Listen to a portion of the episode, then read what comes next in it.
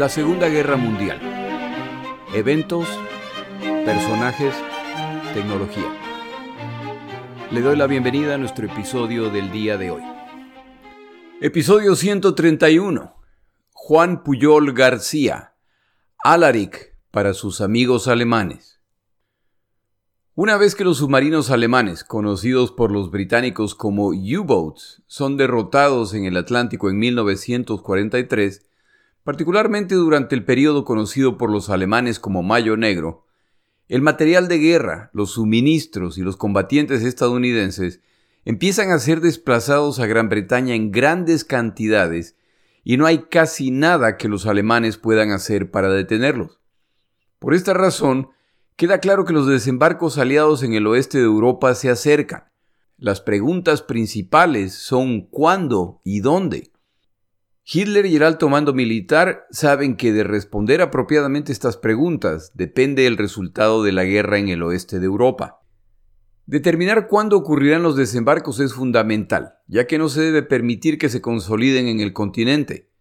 Los alemanes anticipan que los desembarcos no se realizarán en los primeros meses del año 1944, ya que los días son muy cortos y el estado del Canal de la Mancha, conocido por los ingleses como Canal Inglés, es menos que ideal. No ocurrirán en el otoño, porque a partir de octubre las mareas y el clima empiezan a cambiar y la navegación se complica mucho. Si recuerda el relato de la operación alemana León Marino, los planeados desembarcos alemanes en las islas británicas que nunca ocurrieron, a los alemanes el tiempo se les acaba, ya que tienen que lograr eliminar a la Fuerza Aérea Británica y ya se acerca octubre. Es decir, que el periodo probable para los desembarcos aliados caerá muy probablemente en la primavera, entre marzo y junio, o en el verano, es decir, entre junio y septiembre a más tardar.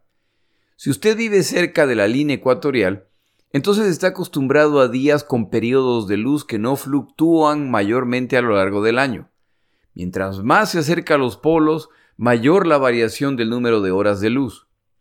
El día con más luz solar en el hemisferio norte donde se encuentra Europa ocurre en junio y el más corto en diciembre. Los británicos y los estadounidenses seguramente preferirán realizar sus desembarcos en los días en que haya más cantidad de horas de luz, por lo que muy probablemente lo intentarán en junio. Pero como los desembarcos son apenas el inicio de la operación que busca invadir Alemania por el oeste, entonces es más probable que lo hagan antes de junio, a fin de contar con días en que el periodo de luz se sigue extendiendo. Hitler, conversando con sus generales, concluyen que probablemente será en abril, cuando las temperaturas invernales ya van desapareciendo y cuentan con más horas de luz de sol. Los aliados en la conferencia de Teherán de 1943 han acordado que lo harán en mayo, es decir, los alemanes están bastante acertados en este punto. Pero se debe considerar además dos factores meteorológicos, uno predecible y uno impredecible. El predecible son las mareas. Como este será un desembarco, se debe intentar predecir si los aliados desembarcarán cuando la marea esté en su punto más alto o en otro punto. Están de acuerdo en que los desembarcos muy probablemente se producirán en la madrugada, a fin de aprovechar cuanto se pueda del día. Entonces hay que ver cuándo la marea alta ocurrirá alrededor de las 3 o las 4 de la mañana, entonces el número de semanas posibles para el desembarco se reduce.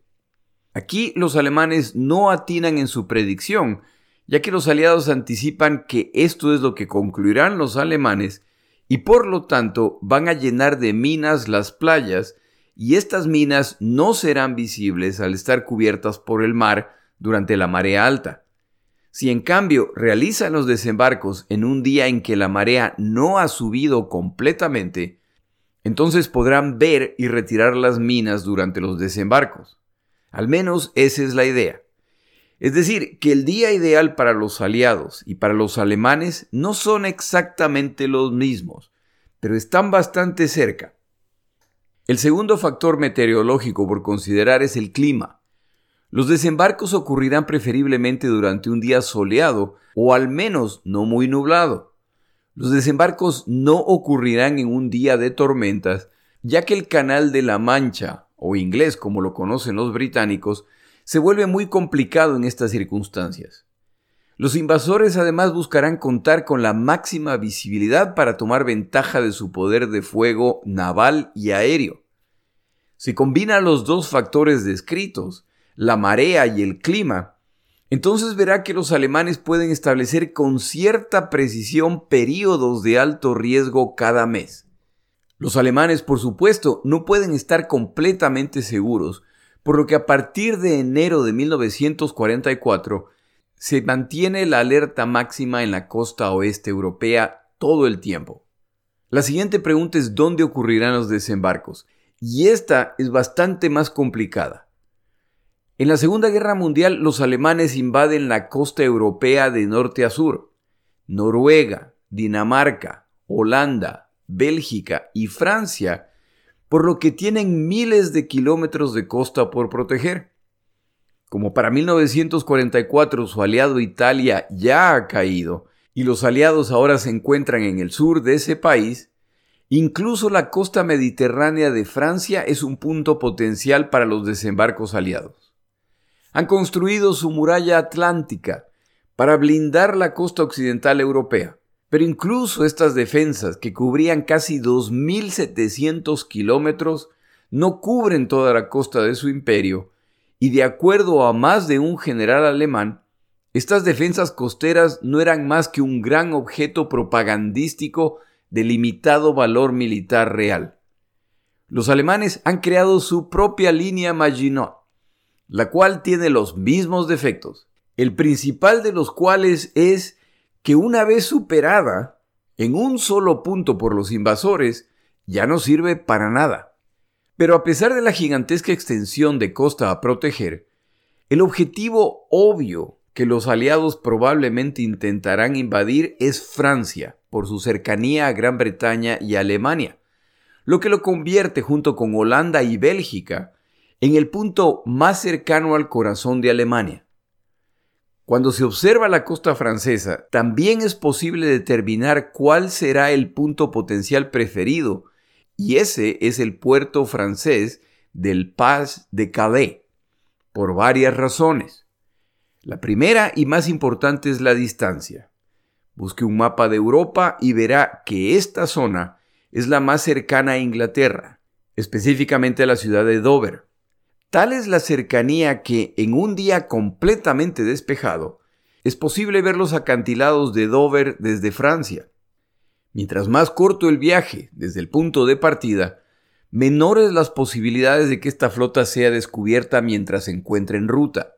Calais además tiene un gran puerto capaz de recibir centenas de toneladas de carga diariamente. Sería un lugar ideal para desembarcar combatientes, equipo y vituallas. Por ser un puerto importante, Además está rodeada de un excelente sistema ferroviario y de caminos para facilitar el transporte desde este puerto. Es decir, que tomar Calais permitiría desde ahí lanzar múltiples fuerzas para empezar a ocupar Francia. Pero esto lo saben los aliados y lo saben también los alemanes, por lo que ya tienen todo un plan, no solo para defender Calais, sino para destrozar completamente este puerto si consideran que están en riesgo de perderlo. Este plan incluye hundir grandes embarcaciones en la bahía para que no puedan atracar navíos, dinamitar instalaciones, grúas y equipo de movimiento de productos a los que se añadirán campos minados en mar y tierra. En otras palabras, si los alemanes pierden este puerto, nadie más lo podrá utilizar. Respecto a los caminos y líneas férreas alrededor de este puerto, así como servirían para dispersarse desde ahí, también sirven para mandar fuerzas a atacar a los que desembarcan, y los alemanes tienen a sus fuerzas blindadas más poderosas y experimentadas en esta zona, y tienen todo un plan para expulsar a quienes intenten desembarcar aquí. Es además la zona más protegida por la Fuerza Aérea Alemana y por los radares que monitorean el mar en busca de embarcaciones. ¿Van los aliados a desembarcar en Francia? ¿Van a desembarcar en otro país? ¿Van a desembarcar en múltiples países? Hitler era de la idea de que tal como al inicio de esta guerra los aliados desembarcaron en Noruega, van a volver a intentar nuevamente desembarcar ahí. Hitler no estaba del todo equivocado. Si la decisión respecto a dónde desembarcar hubiera dependido exclusivamente de Winston Churchill, muy probablemente los desembarcos aliados hubieran ocurrido en Noruega. Esta estrategia es consistente con el estilo de guerra británico, el cual tiende más hacia el ataque periférico que al frontal, debido a que Gran Bretaña no cuenta con grandes fuerzas terrestres. Su fortaleza es naval y aérea, no terrestre. Además de Noruega y Francia, no se debe descartar una invasión potencial de Grecia, lo que junto con Italia partiría en dos a las fuerzas alemanas y amenazaría directamente a sus aliados europeos que para 1944 ya tienen serias dudas respecto a esta alianza con Alemania. Tal como en el Japón, ahora es el turno de Alemania de entender que es una cosa conquistar un gran imperio, es otra cosa defenderlo.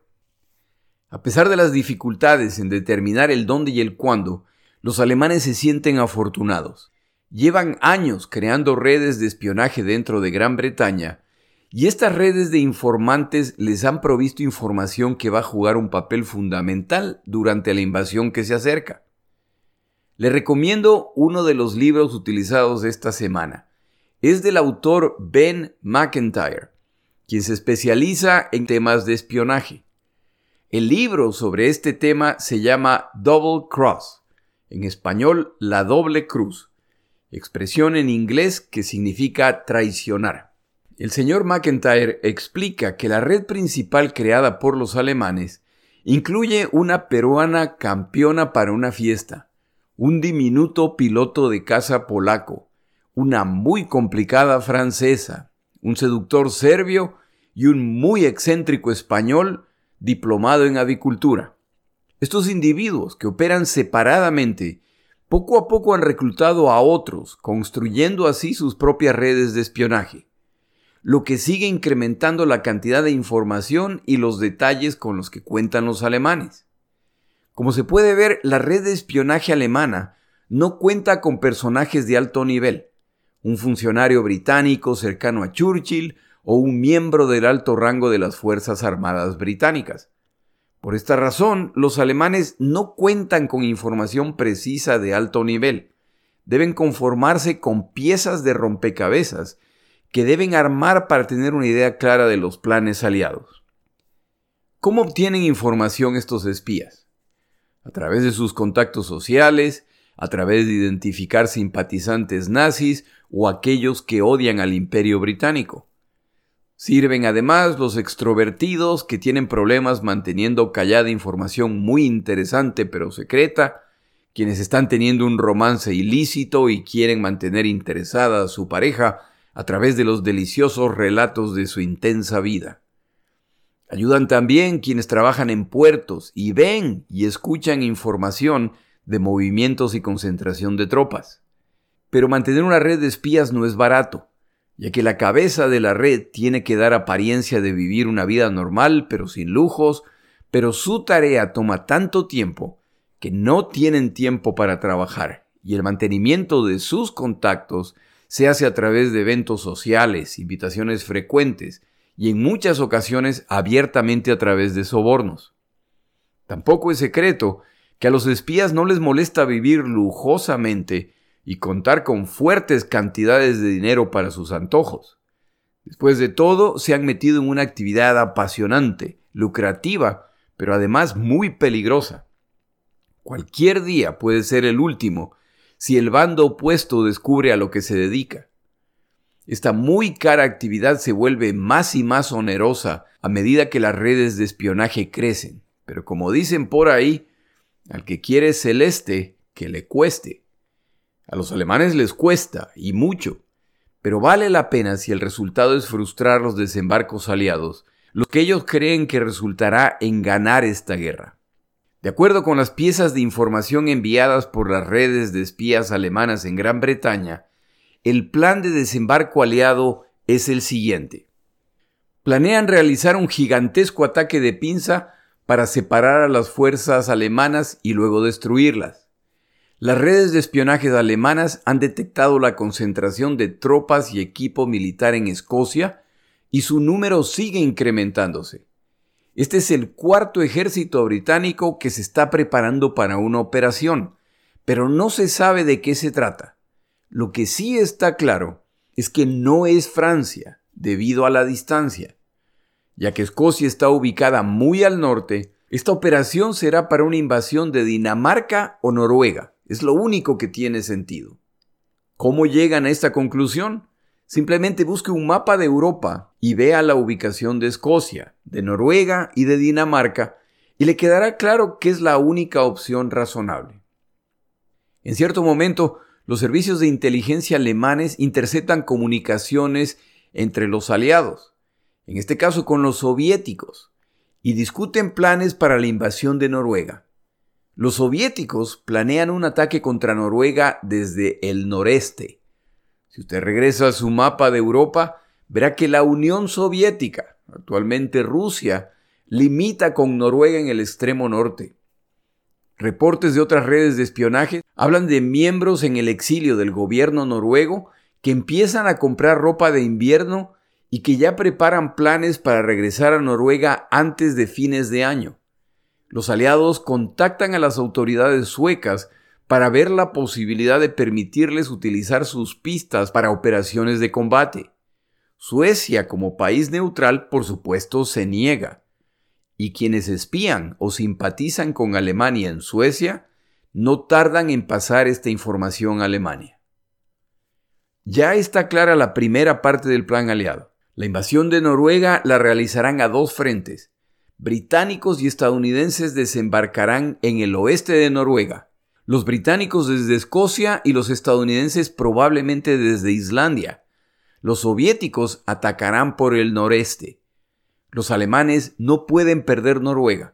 Su producción de hierro, los materiales finlandeses y suecos que movilizan a través del territorio noruego son indispensables, por lo que esta nación deberá ser defendida a toda costa.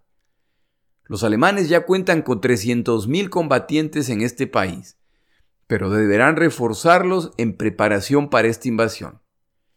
Los reportes de espías alemanes también mencionan que el número de tropas que se acumulan en Escocia no son particularmente grandes siguen incrementándose, pero a este ritmo es muy dudoso que tengan el número suficiente de tropas a mediados de 1944.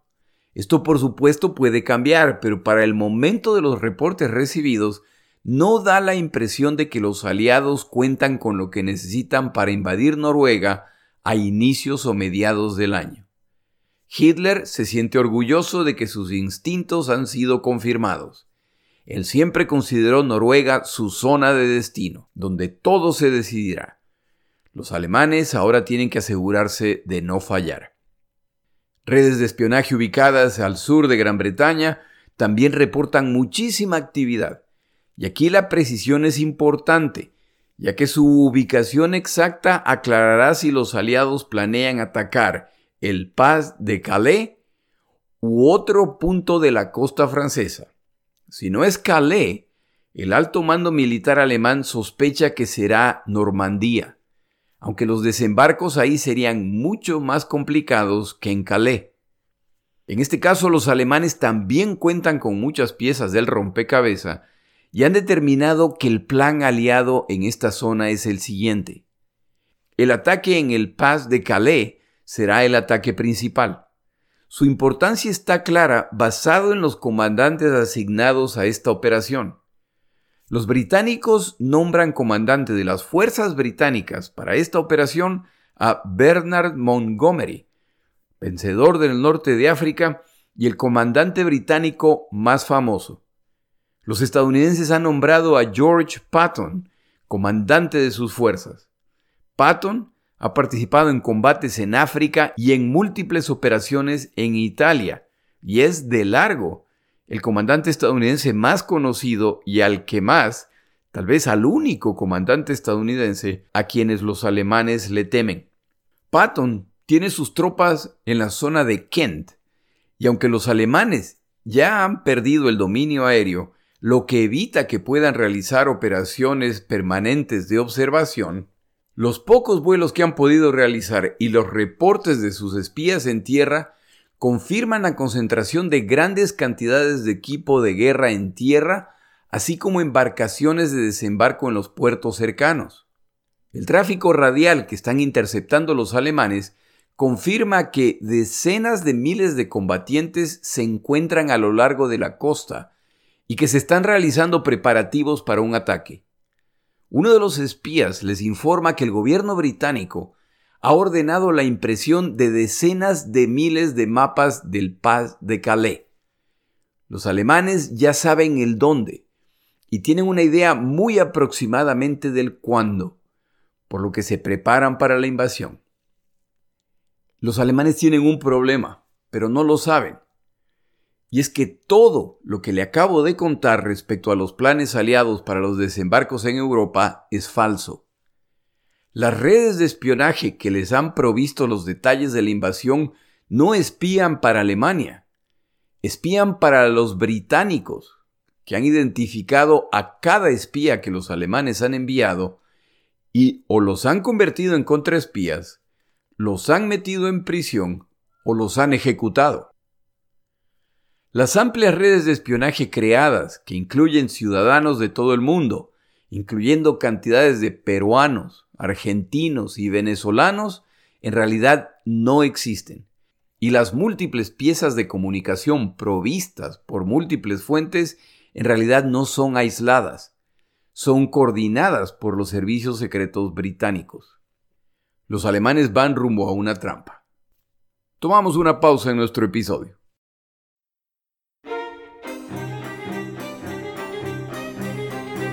Palabras de Churchill. Winston Churchill, refiriéndose a los planes de espionaje y contraespionaje aliados relacionados con los desembarcos en Europa, decía que la verdad es tan preciosa que siempre debe estar protegida por guardaespaldas. Estos guardaespaldas son las mentiras.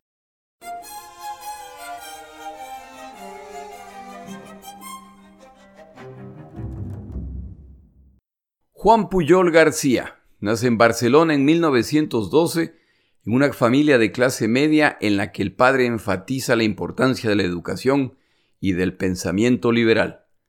Su juventud transcurre en años de mucha inestabilidad no solo para España, sino para el mundo. Aunque la preferencia profesional de sus padres hubiera sido algo académico, Juan Puyol ejercerá muchas profesiones a lo largo de su vida. Dueño de sala de cine, hombre de negocios, soldado forzado que se niega a matar a otros, pero su profesión principal fue la avicultura y se gradúa en la Academia Real de Avicultura de Arenis del Mar. En 1936 se desata la Guerra Civil Española y Juan Puyol procura mantenerse al margen de este conflicto y se esconde para evitar ser reclutado. Al final esto no es posible y se enlista con el ejército republicano como telegrafista. Su objetivo es evitar combatir.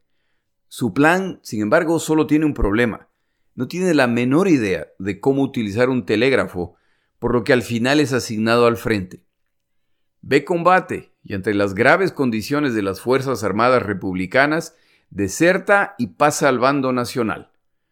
Concluye la Guerra Civil Española y ahora Puyol tiene la oportunidad de ver a Franco en el poder y concluye que él, Juan Puyol, será parte de la llamada Tercera España, compuesta por aquellos que rechazan los extremismos socialistas y fascistas, que en este momento de la historia parecen ser las únicas opciones. En 1939, Alemania invade Polonia. Gran Bretaña y Francia les declaran la guerra y se inicia la Segunda Guerra Mundial. Para 1940, Francia ya está derrotada y los británicos han sido expulsados del continente. Gran Bretaña continúa la pelea sola, pero en 1940 todo indica que serán nada más que una víctima más de la Alemania nazi. Basado en su experiencia en España, Puyol teme que el proceso ocurrido en España está a punto de repetirse pero a nivel global, y decide que él no permanecerá neutral ante estos sucesos. Pero, ¿qué puede hacer? Aquí las versiones de lo que ocurre a continuación varían de acuerdo a las fuentes consultadas. Así es que cuento la que a mí me gustó más. Puyol decide que quiere espiar para Gran Bretaña, por lo que hace lo que cualquier espía internacional haría en estos casos. Manda a su esposa a la embajada británica para que ofrezca sus servicios. No cuento con los detalles de la reunión, pero el breve resumen es que los británicos dicen gracias, pero no gracias. No están interesados en los servicios de este avicultor con aspiraciones de espía. Esta no es la respuesta que esperaba Puyol, pero eso nunca lo ha detenido. Decide, por lo tanto, pasar al plan B. A finales de 1940, Juan Puyol ingresa a la embajada alemana en Madrid y ofrece sus servicios de espía. La reacción alemana a la propuesta es similar a la británica y no llegan a nada. Puyol no se va a rendir. Empieza a comprar libros relacionados con el nacionalsocialismo alemán y poco a poco va desarrollando un ferviente discurso a favor de los principios de la madre patria cada vez más convincente. Es un claro seguidor del nazismo. Su deseo de volverse un espía lo lleva incluso a fotografiar el pasaporte de un amigo que contaba con un permiso especial para ingresar a Gran Bretaña. Toma estas fotos, las lleva a una imprenta y consigue que realicen una falsificación bastante decente del documento, pero poniendo su nombre. Muestra los papeles a los alemanes y finalmente el mayor Karl Erich Kunenthal de la Oficina de Espionaje Alemana en Madrid decide darle una oportunidad. Si Puyol logra ingresar a Gran Bretaña, entonces lo considerarán para trabajar como espía. Kunlenthal entrena a Puyol en lo básico del espionaje. Le provee tinta invisible, dinero y un seudónimo, el cual será Alaric. Juan Puyol se pone en camino y planea ingresar a Gran Bretaña a través de Portugal, por lo que viaja a Lisboa. Aplica para el permiso de ingreso a Gran Bretaña pero se lo niegan. Ya se ha comprometido con los alemanes, les ha mentido diciendo que podía ingresar a Gran Bretaña y ahora se encuentra atrapado en Lisboa. Puyol va a la biblioteca pública más cercana y saca cuanto libro encuentra respecto a Gran Bretaña. Escucha cuanta información puede. Busca en revistas artículos respecto a la industria británica, en particular de municiones y se dedica a inventar información la cual pone en largas y adornadas cartas que escribe utilizando la tinta invisible que le ha sido provista. Esta tinta funcionaba de la siguiente forma. Quien escribe la carta, por supuesto todavía se escribían cartas a mano, imagínese eso, dejaba espacio entre renglones escritos con una pluma regular, otra palabra antigua, en los espacios entre renglones, el autor escribía el verdadero mensaje utilizando la tinta invisible. Si alguien abría la carta podía ver el texto normal. El destinatario final, utilizando reactivos químicos, era capaz de ver el verdadero mensaje. Los mensajes de Juan Puyol, descritos por quienes los leyeron y por él mismo, eran largos, llenos de detalles y redundancias, con un lenguaje adornado y exagerado lo que resultaba en un texto muy largo que en realidad decía muy poco. Pero la imaginación de Puyol le permite enviar mensajes en que aparentemente ha descubierto algo interesante durante su visita a la fábrica o al conversar con un habitante de la zona. La cantidad de detalles respecto al lugar o al personaje dan la idea de trabajo muy prolijo, cuando en realidad Juan Puyol inventaba todo lo que escribía. Pero al margen de su prolija imaginación y capacidad para inventar situaciones o personajes, Puyol tiene un obstáculo insuperable. Se supone que se encuentra dentro de Gran Bretaña, pero en realidad está en Portugal. Las cartas que envía llegarán a la embajada alemana en Madrid desde Lisboa. Este obstáculo tampoco es insuperable para Puyol, que esta vez sí se inventa una excusa digna de James Bond. En su primer reporte envía una aclaración. A fin de evitar sospechas, planea enviar sus reportes a Lisboa, no a Madrid. Un miembro de su red en Lisboa abrirá la carta, la meterá en el sobre provisto por él y la mandará a Madrid. El objetivo es despistar a los servicios secretos británicos. A Puyol y a los espías alemanes esto les parece una genialidad. Sigue enviando mensajes a los alemanes y como los británicos a través de Ultra están leyendo los mensajes de los alemanes, empiezan a ver mensajes de un supuesto espía en Gran Bretaña. Lo que les llama la atención de los mensajes son sus muchas y muy claras imprecisiones respecto a la ubicación de lugares o industrias, de costumbres británicas o de eventos que el supuesto espía afirma haber observado. Los mensajes parecen inventados y sin embargo los alemanes los están transmitiendo. La curiosidad se sigue incrementando respecto a este misterioso espía. La red de espionaje de Puyol sigue creciendo con cantidades de peruanos, argentinos y venezolanos dispuestos a colaborar con él a cambio de su amistad, o de favores, o de dinero, o por convicción respecto a la causa nazi. ¿Por qué tantos latinoamericanos? Por dos razones. Sus nacionalidades les permitían movilizarse con mayor facilidad dentro de Europa, y la segunda y principal era que el inglés de Puyol era terrible, por lo que resultaría muy sospechoso si afirmaba que estaba teniendo conversaciones avanzadas en ese idioma. Por supuesto, a medida que su red de espionaje crece, Puyol necesita más dinero para favores, pagos, invitaciones sociales y movilización. Los alemanes le siguen enviando dinero. Como ninguno de los informantes existe en realidad, esta se sigue volviendo una actividad muy rentable para Puyol. Pero tampoco hay que olvidar, como se dijo antes, que esta es una actividad muy riesgosa y que si sus amigos, entre comillas, se enteraban de lo que en realidad estaba haciendo, su vida podía terminar cualquier día. Y podía terminar a manos alemanas o británicas. Y mientras más reportes envía, mayores las posibilidades de que sus grandes errores e invenciones se descubran. Y cuando esto ocurra, sin duda la Gestapo saldrá en su búsqueda. Nuevamente las versiones de lo que ocurre a continuación varían, por lo que nuevamente tomo la versión que a mí me gustó más, la cual, en la cual las diferencias no son significativas o alteran el resultado final. Los británicos que siguen interceptando los muy detallados pero imprecisos mensajes del misterioso espía alemán, deciden encontrarlo. Este supuesto espía describe haber observado maniobras militares que nunca se realizaron. Describe regimientos que no existen. Basados en los reportes saben que es español. Basado en lo impreciso de sus reportes, saben que probablemente ni siquiera se encuentra en el territorio británico. ¿Alguien recuerda al español que se ha ofrecido como voluntario en múltiples visitas a las embajadas británicas, no solamente en Madrid, sino más recientemente en Lisboa? Un día, agentes británicos del MI5 aparecen en la casa de Puyol. Le ha tomado más de un año para finalmente entrar en contacto con la inteligencia británica.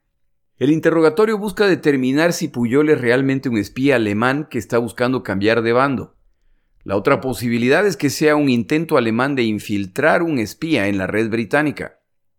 Pasan muchas horas revisando los detalles de los reportes creados por Puyol, le preguntan respecto a su red de espías y queda claro que a pesar de las muy detalladas historias personales y todos los pasos tomados por ellos, estos personajes no existen.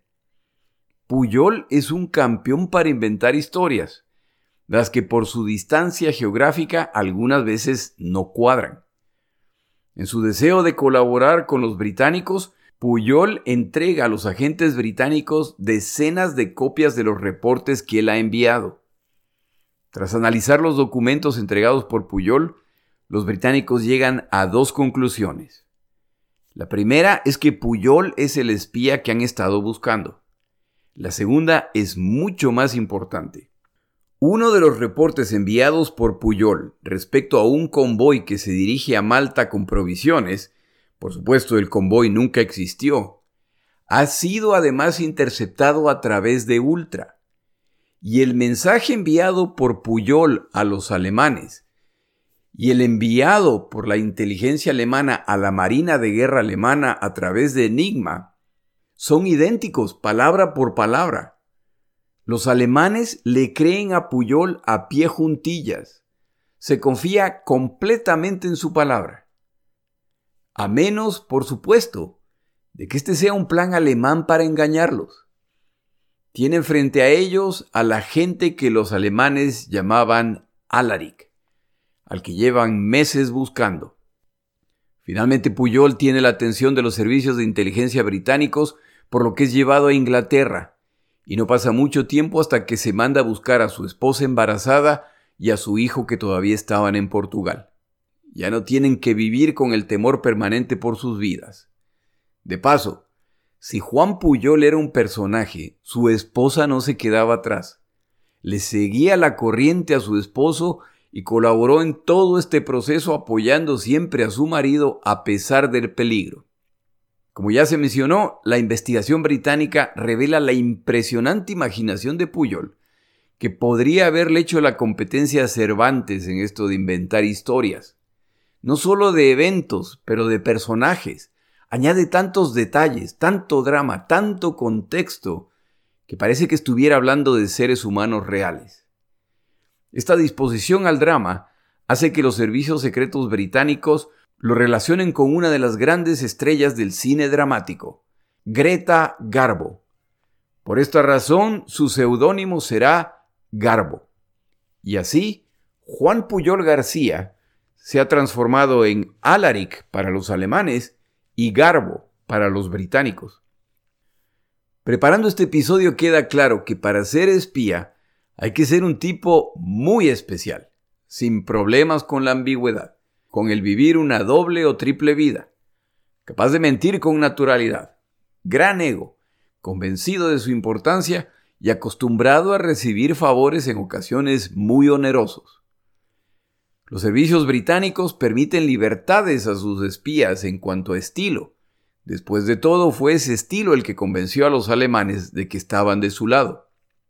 Puyol sigue creando sus mensajes y personajes llegando a desarrollar una red de decenas de informantes inexistentes y, por supuesto, necesita dinero para mantenerlos y los alemanes siguen pagando.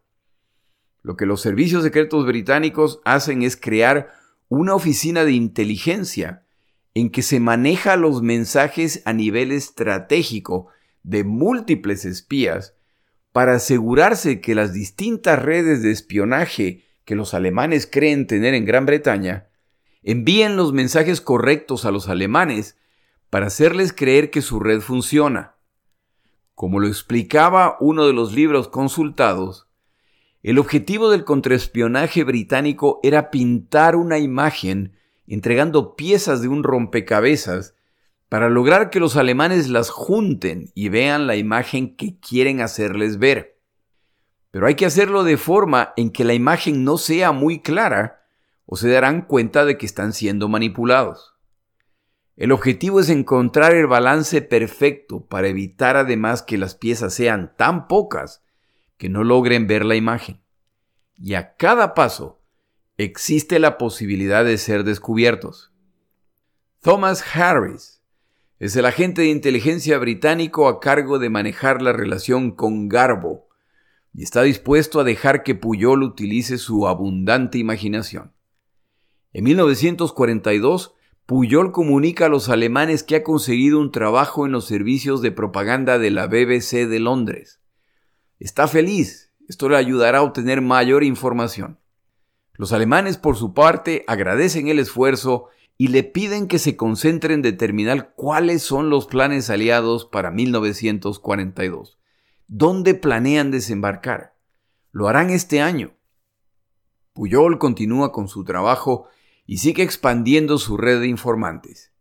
Envía dos o tres cartas por semana. La mayor parte de los muy largos y adornados mensajes de Puyol no proveen información detallada o crucial, y los británicos deciden que es hora de incrementar su importancia ante los alemanes, y sobre todo lograr pasar a comunicaciones de carta a comunicaciones radiales a través de canales seguros. En 1942, los aliados no planean desembarcar en Europa. En cambio, realizan la Operación Antorcha, la invasión del norte de África, evento que he relatado en otros episodios. Estos son los primeros desembarcos combinados entre británicos y estadounidenses, y están muy nerviosos al respecto.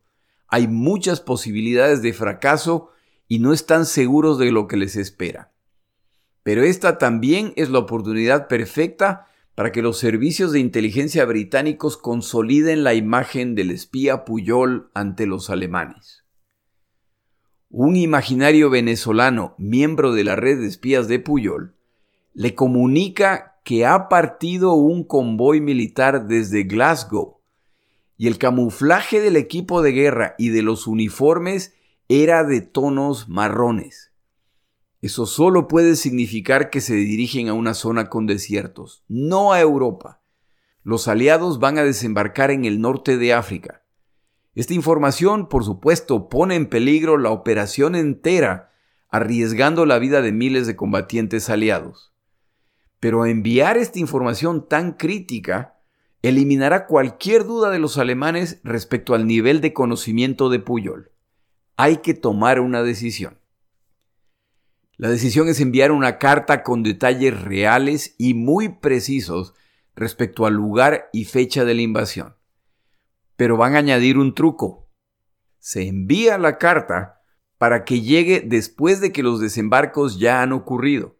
Pero utilizando el servicio postal británico, se sella la carta como si hubiera sido enviada 10 días antes de la fecha en que en realidad se envió. Esto para los alemanes quiere decir que Puyol les ha enviado información muy valiosa que de haber llegado a tiempo les hubiera permitido detener la invasión aliada del norte de África. Pero por culpa del correo británico, esta carta ha llegado tarde. Los alemanes ya están convencidos de la calidad innegable de Alaric, por lo que le envían una generosa bonificación y deciden incrementar en 50% el salario de todo el equipo de Puyol. De acuerdo a uno de los recursos consultados, Puyol recibió una cantidad de alrededor al equivalente de 5 millones de dólares actuales. Nada mal. Pero como Puyol se ha vuelto el centro de atención de los servicios de inteligencia alemana y británica, su tarea de escribir cartas se ha vuelto abrumadora. Y como ya se vio en el ejemplo del norte de África, la comunicación entre Puyol y los alemanes tiene la debilidad de posibles retrasos, por lo que los alemanes deciden ahora proveerle una radio inalámbrica para que empiece a comunicarse a través de este medio inmediato. Y así, Garbo se suma al triciclo, la jirafa, el apio y otros tantos espías que forman parte de una red de contraespionaje que busca engañar a los alemanes.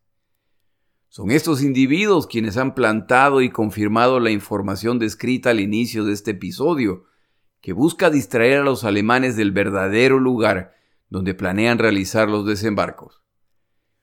Esta operación lleva años de éxitos, pero siempre existe la posibilidad de que un miembro de esta red decida traicionarlos sobre todo si ellos o sus familiares caen en manos de la Gestapo alemana, lo que de hecho ocurrirá con uno de estos espías.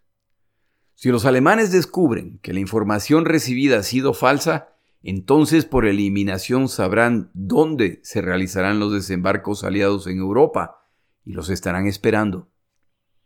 Ya se acerca junio de 1944 y por lo tanto el día D, ¿Lograrán los aliados mantener el engaño que evitará que enfrenten la fuerza completa alemana? Termina aquí el episodio. Le recomiendo el excelente libro de Ben McIntyre llamado en inglés Double Cross. No sé cómo se llama en español, pero probablemente Doble Cruz. En este libro descubrirá la historia de Juan Puyol García y de otros tantos que decidieron hacer su contribución a la derrota alemana. Pongo además el link a un documental de la televisión española al respecto que me pareció muy interesante. Se acerca el día de y es hora de que hablemos de los preparativos de los dos bandos. Mi nombre es Jorge Rodríguez. Gracias por acompañarme. Para información adicional respecto a este episodio, las notas de este podcast, que incluyen la narración de este episodio, así como acceso a resúmenes, videos, documentales y materiales adicionales gratuitos disponibles en el Internet, por favor vaya a Amazon y busque el libro La Segunda Guerra Mundial, Eventos, Personajes, Tecnología. Al comprar estas notas me ayuda y me apoya financieramente. Puede encontrar información adicional en mi página web lasegundagm.com. Muchas gracias.